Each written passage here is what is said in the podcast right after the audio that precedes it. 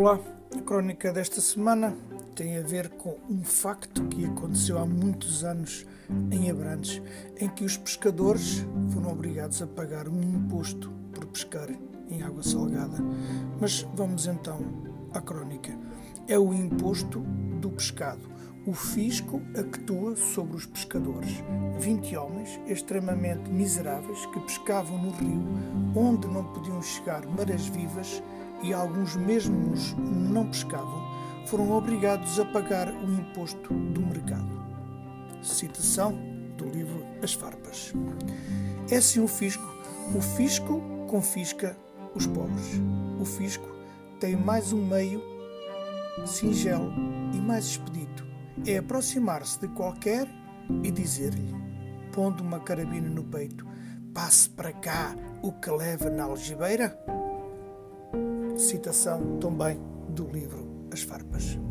O castigo veio pela lei de 10 de julho de 1843 e mereceu o repúdio de Ramalho Ortigão e Essa de Queiroz, que lançaram as farpas aos regimes de então. Este episódio, com os pescadores de Abrantes, reporta a esse período. Essa escreveu assim: Estes dois processos, o do fisco e o dos senhores ladrões, têm tal similitude que pedimos ao governo que distinga, por qualquer sinal, estas duas profissões, para que não suceda que os cidadãos se equivoquem e que vão lançar a perturbação na ordem social. Ora, na monarquia, como na República, a lei determina aquilo que são as relações de força dentro do país. Quem é mais forte tem leis mais favoráveis. Essa relação de forças exprime-se nas relações entre as pessoas e as classes na sociedade e tem como consequência, e tem consequência, digo, no Parlamento e no Governo. Escreve o jornal Expresso.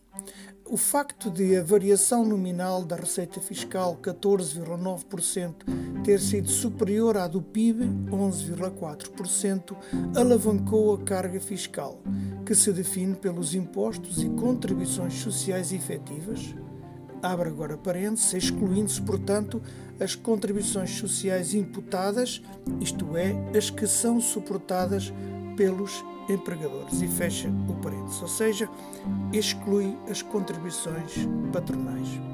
Se entendo, os trabalhadores e o consumo pagaram o crescimento dos impostos.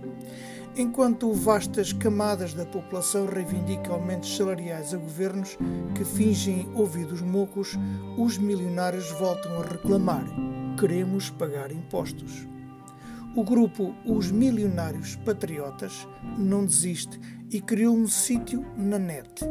A mensagem é clara: os extremos, tanto de pobreza como de riqueza, estão a colocar a democracia em risco por serem insustentáveis, muitas vezes perigosos e raramente tolerados durante muito tempo.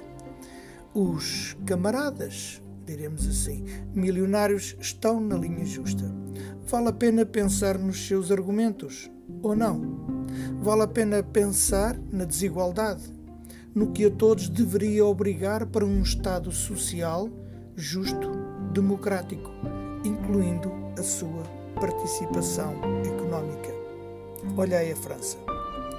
A população francesa está a mostrar a importância da democracia, da cidadania e da participação cívica no, nos destinos de um país.